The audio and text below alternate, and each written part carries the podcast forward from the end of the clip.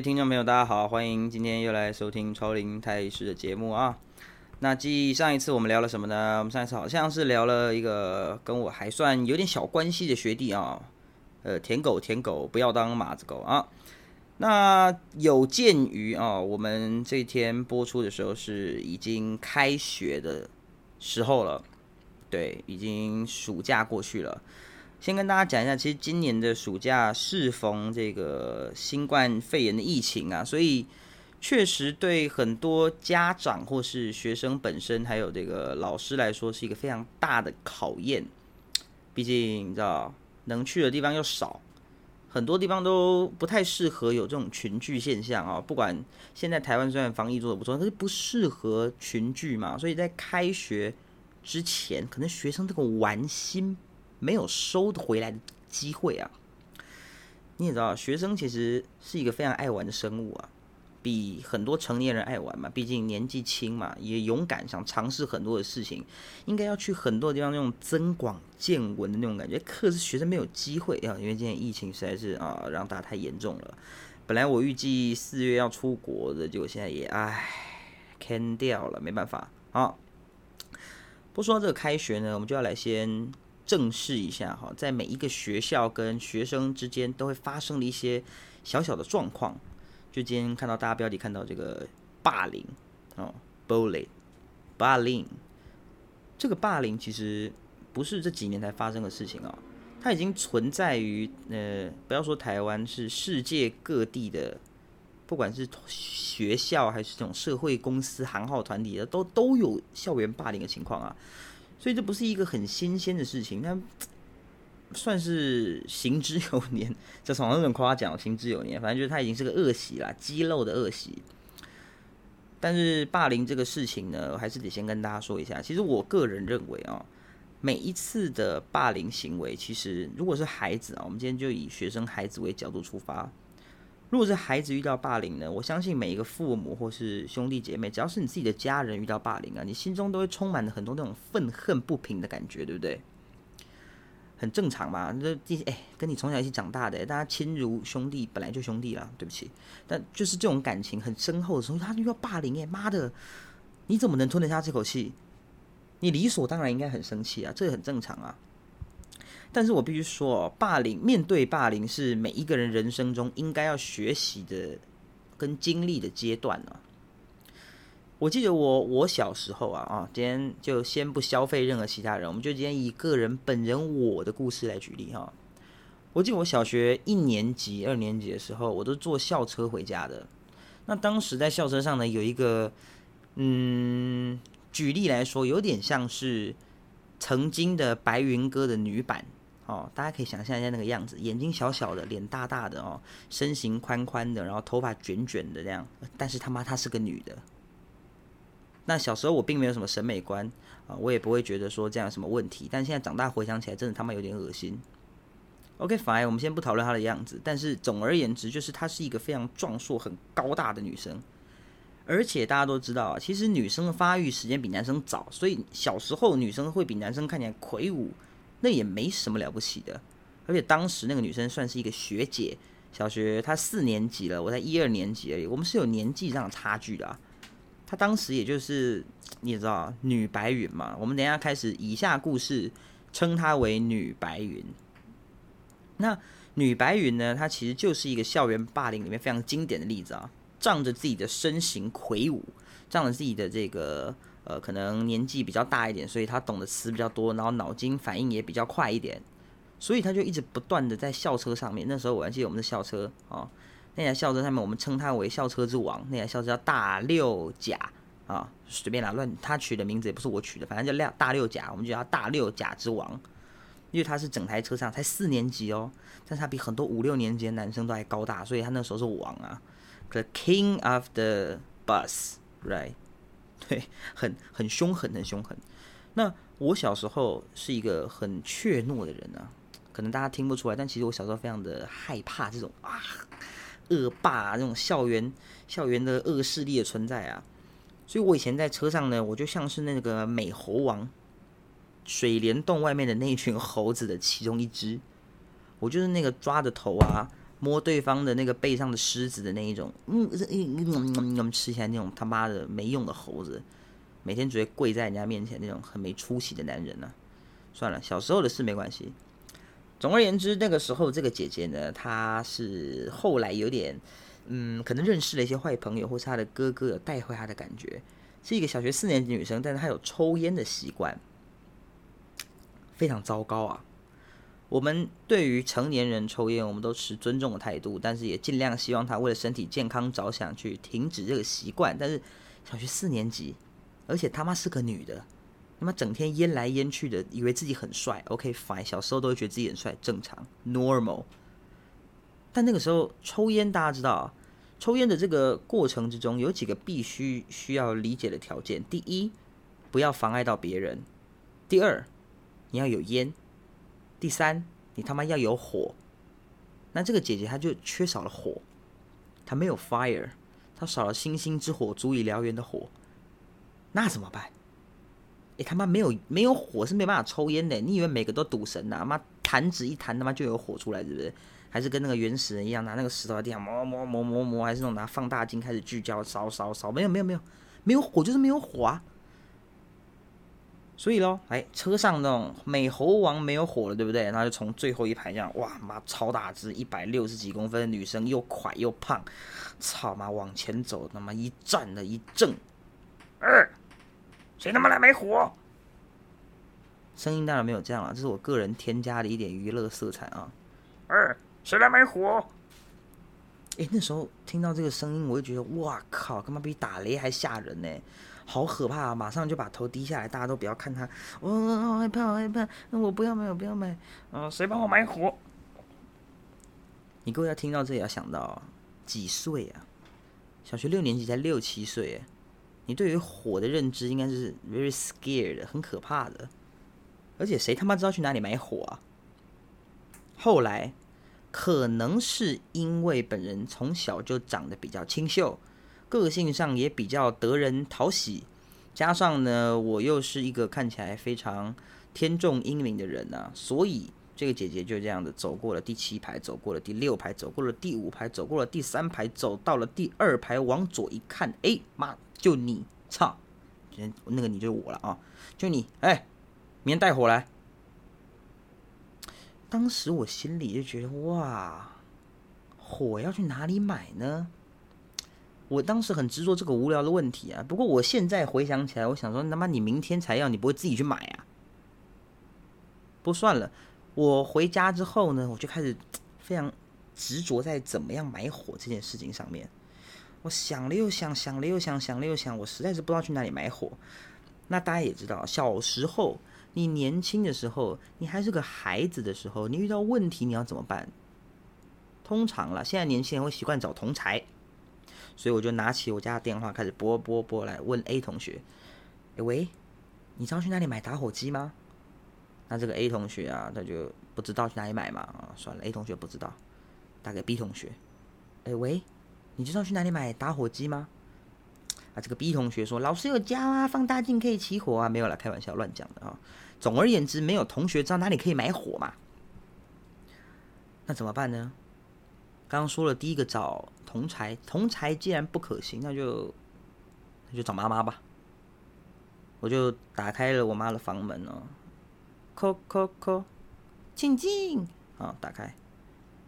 妈，怎么啦？我要打火机。你要打火机？我妈吓了一跳，想说他妈小学一年级的小朋友打火机干嘛？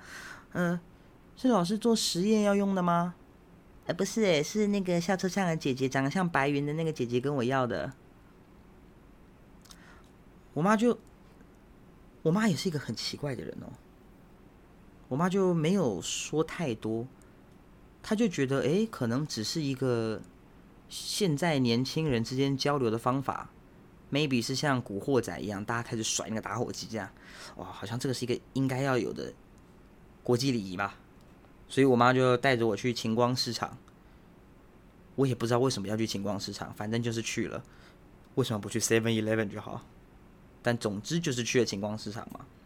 啊，到了这个晴光市场之后呢，我妈就帮我挑了一个看起来非常炫炮的打火机啊，以当年那个二十几年前的物价，打火机一个卖十五块，算是蛮炫炮的哦。上面还刺点什么花样的，我现在都依稀记得，是很鲜艳的打火机啊。点火的方式有点像现在 Seven 在卖那个克拉克，哇，手感之好。那既然已经具备了这个打火机啊，猴子有了贡品了。明天早上见美猴王的，心理压力也顿时抒发了一些，所以我就很安心的睡了我的觉。隔天一早，坐上了校车，从第二排站起身来。气宇轩昂的开始往后走，第三排、第四排、第五排、第六排、第七排，到了第八排，往中间一看，美猴王一个人坐了两个位置，屁股真他妈贼大哦！看了他说：“姐姐，打火机在此，请收下。”跪下来之后，双膝下跪，头往下低，像他妈拜祖先一样，把打火机举在头上，请。啊，这姐姐收了打火机之后，她就把它这样放在了她的书包里面。我也不知道什么时候要用了，奇怪了，回家不会偷爸爸的打火机是不是？这是我第一次经历校园霸凌的案件哦。但其实说起来还没有很严重，只是想先跟大家分享一下，这是我个人第一次被霸凌的案例。可能大家觉得，哎，最后也没什么嘛，只是你臣服在一个长相白云的姐姐下面嘛。但是。其实对小朋友来说，人生中你经历的每一个阶段所发生的事情，都会影响你非常非常非常之深。有多深呢？小学一年级这样霸凌我，霸凌我，霸凌我。小学二年级啊，又有新的那个学长姐嘛，霸凌我，霸凌我，霸凌我。小学三年级啊，还有四五六年级嘛。霸凌我，霸凌我，霸凌我。小学四年级还有五六年级啊，霸凌我，霸凌我，霸凌我。小学五年级，我想说操哈，下面有四个年级，结果上面还有六年级啊，又有人霸凌我，霸凌我，霸凌我。到了小学六年级，妈的个逼的，现在没有人在车上比我大了吧？所以我从那个时候开始养成了霸凌同学的坏习惯。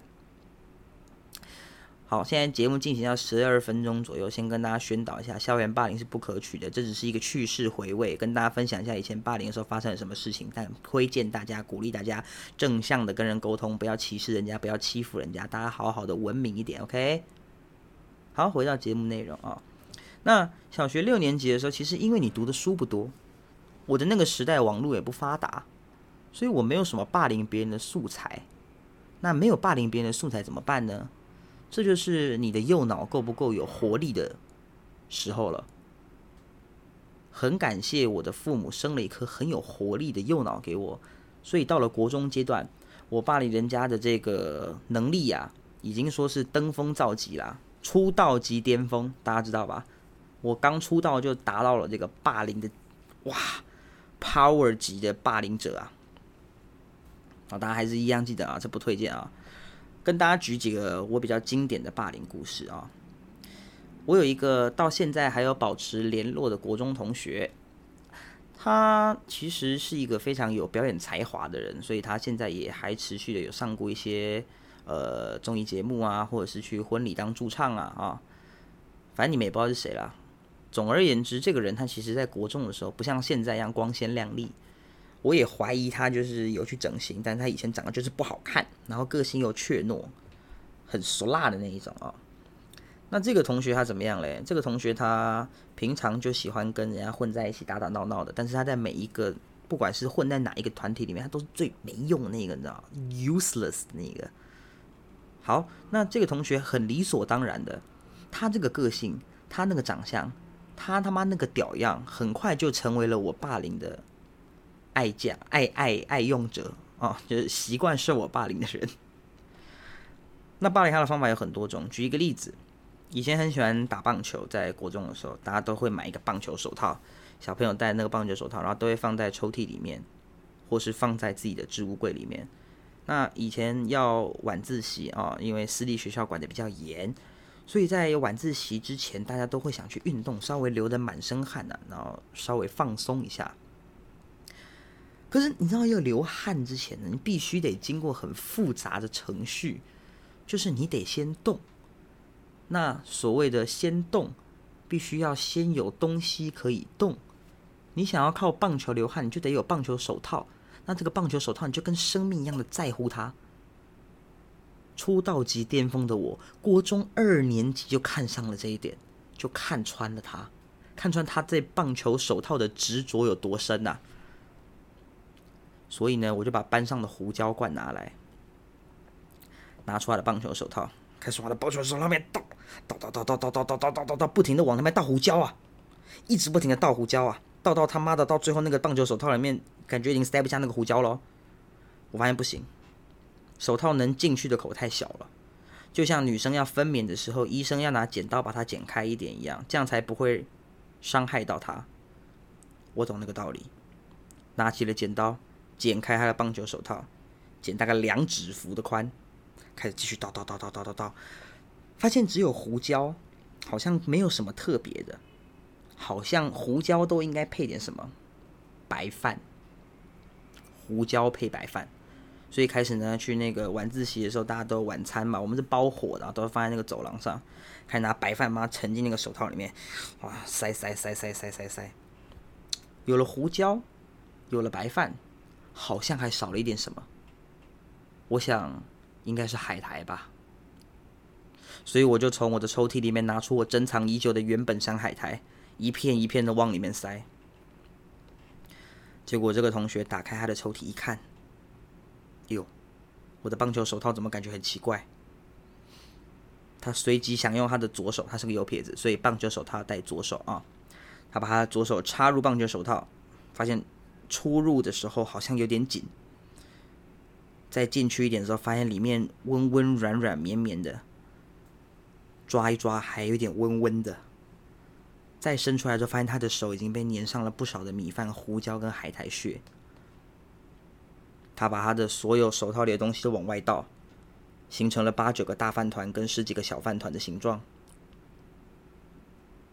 我们以为他会生气，我们想看什么？我们就是想看霸凌被霸凌的人生气啊！霸凌的人的心态就是想看被霸凌的人生气，不是吗？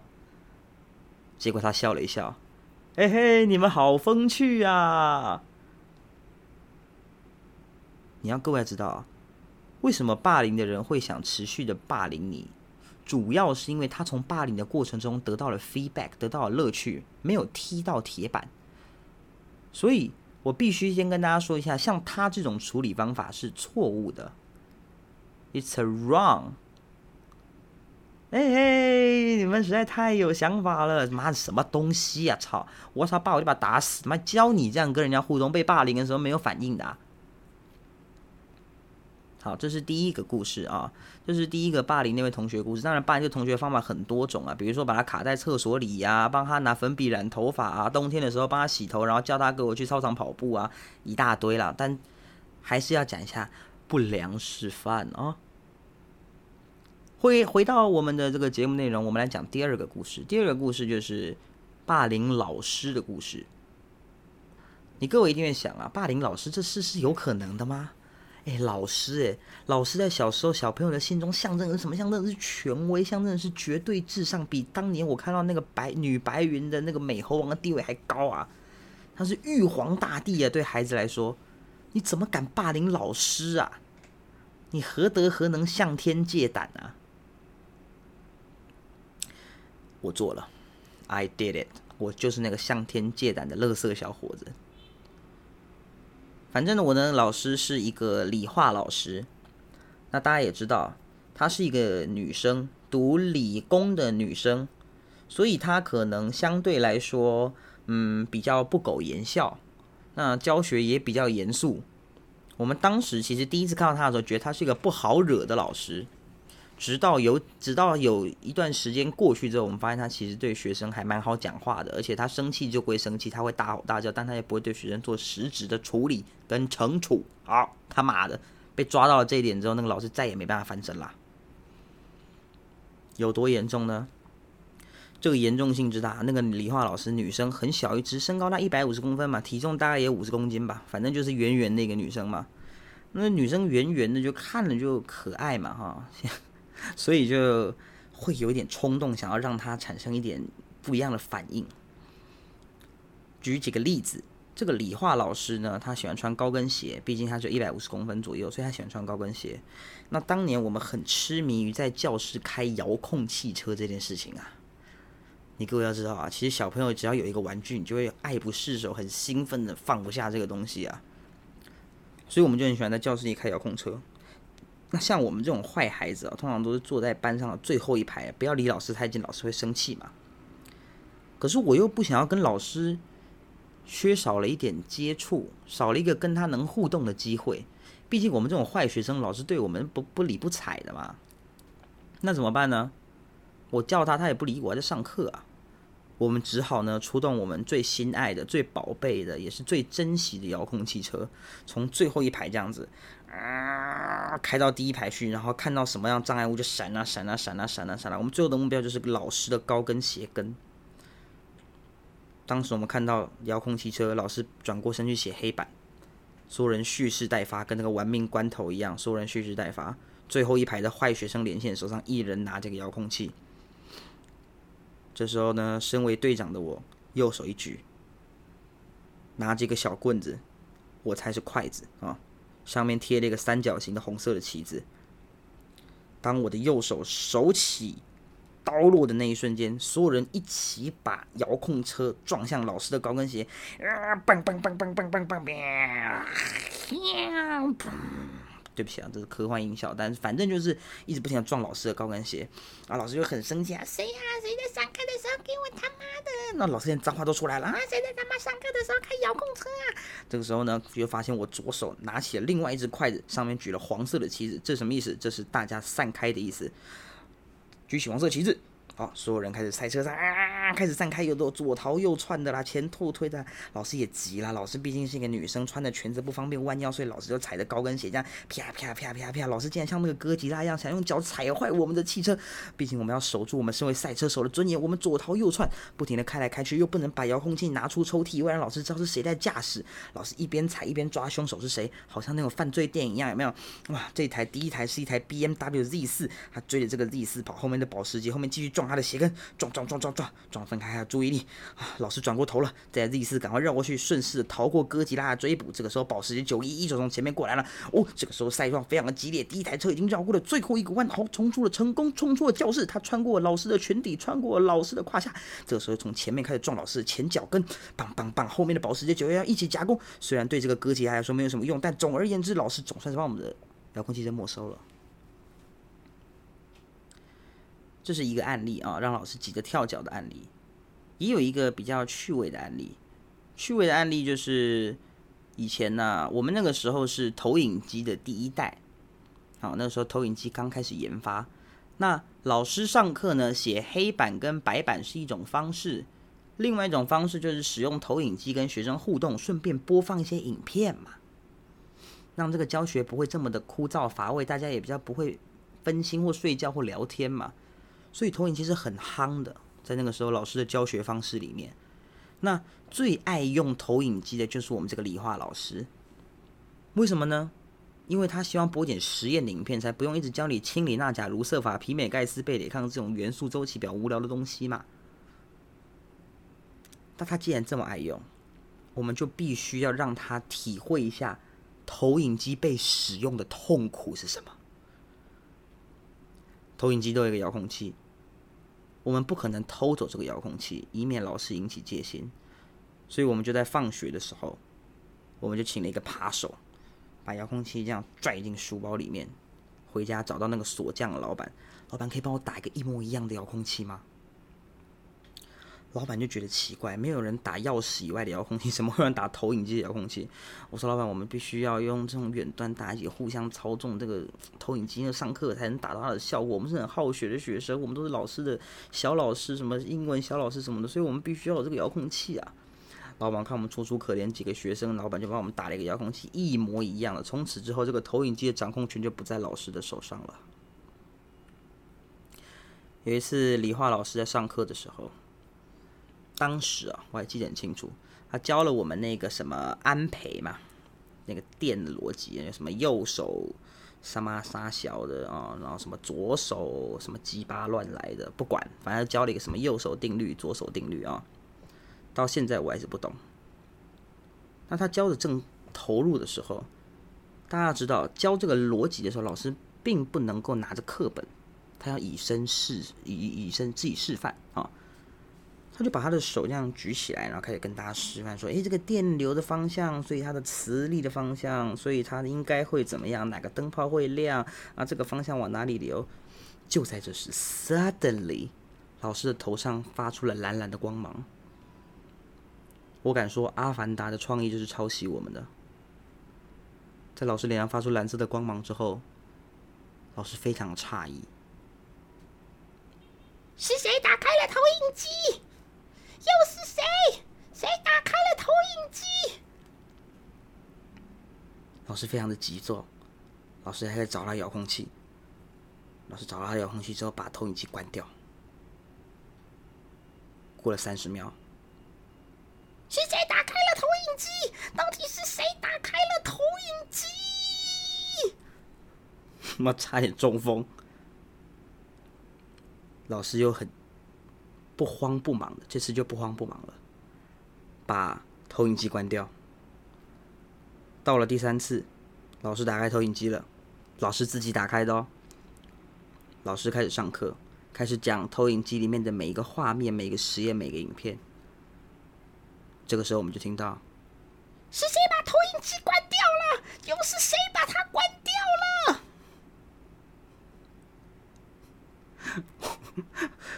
我 我我有点忘记这个理化老师的名字了啦。不过如果有有机会，我再遇到他一次，我会先跟他 say sorry，因为毕竟。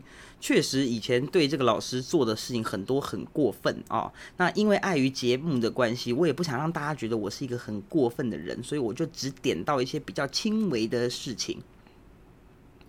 OK，那回到校园霸凌这一块啊，其实校园霸凌不仅限于同学跟同学啊，也有可能像这种老师跟学生、学生跟老师、学生跟一些其他的公呃那个叫什么？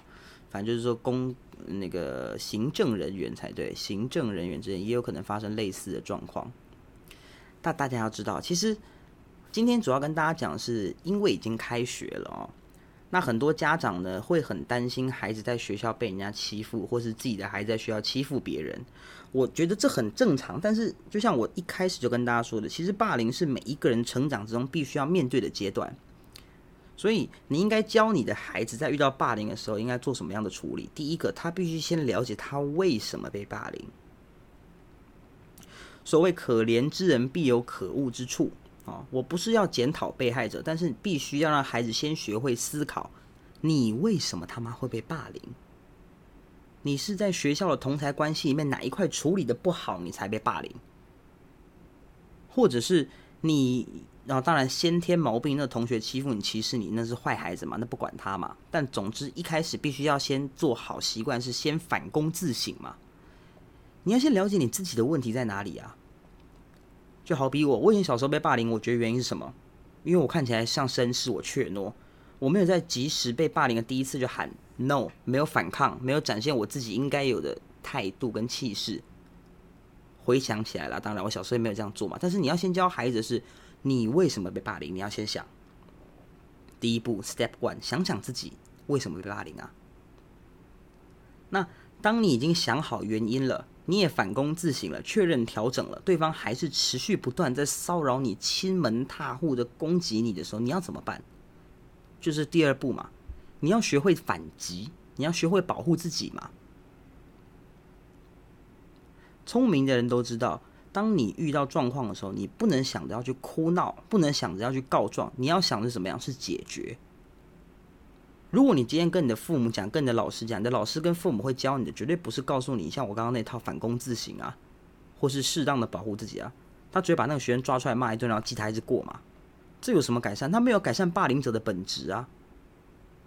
所以第二步，你要学会如何保护跟反抗嘛。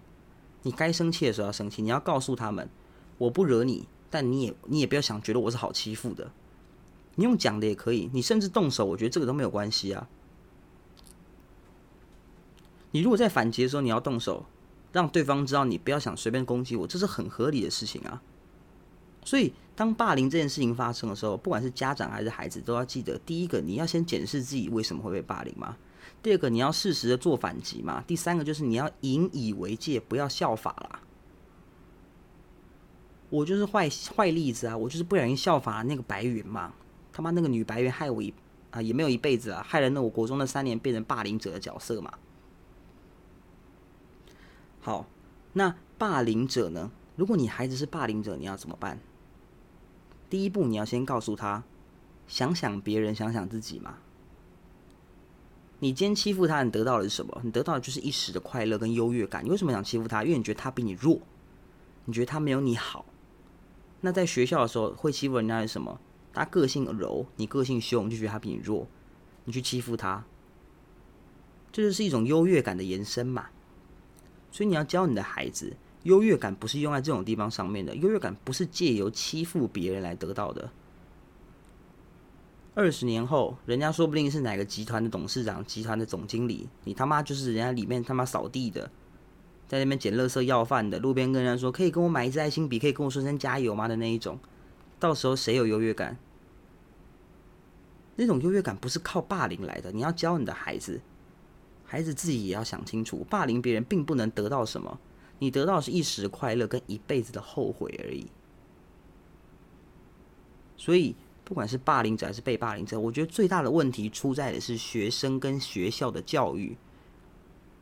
就像我前面说的，面对被霸凌者，你只是告诉他说以后要来跟老师讲；那面对霸凌者，你只是记他一直过。你觉得这有改善什么？没有啊！你要教会他们什么叫做人与人之间互相尊重。人与人之间彼此用言语文明沟通，不要搞什么排挤，搞什么呃动手动脚，这个都不对。现在已经开学了，现在小朋友接触网络的资讯量也很大，他们可以从上面学到很多霸凌的方法，也可以看到很多的案例，也很早熟。以前我根本不懂什么叫做那种什么女生的什么东西的，那个到没有一到一年纪，我根本不知道啊。但现在小朋友懂得很多啊。他资讯接受了很多的同时，他就会把这些东西在他懵懂无知、青少年叛逆期的时候，以不正确的思考逻辑跟模式展现出来。所以霸凌的花样更多，会让人受伤的方法也更多，讲出来的话也更直接，不是童言童语了。所以也希望大家，不管是家长还是孩子，都要时时的注意，因为霸凌人是一辈子的阴影，被霸凌的人更是一辈子的阴影，好不好？那我们这一拜就讲到这里为止。啊，那喜欢的话，那就尽量再多听个几集吧。我们礼拜四啊，哎，再见，拜拜。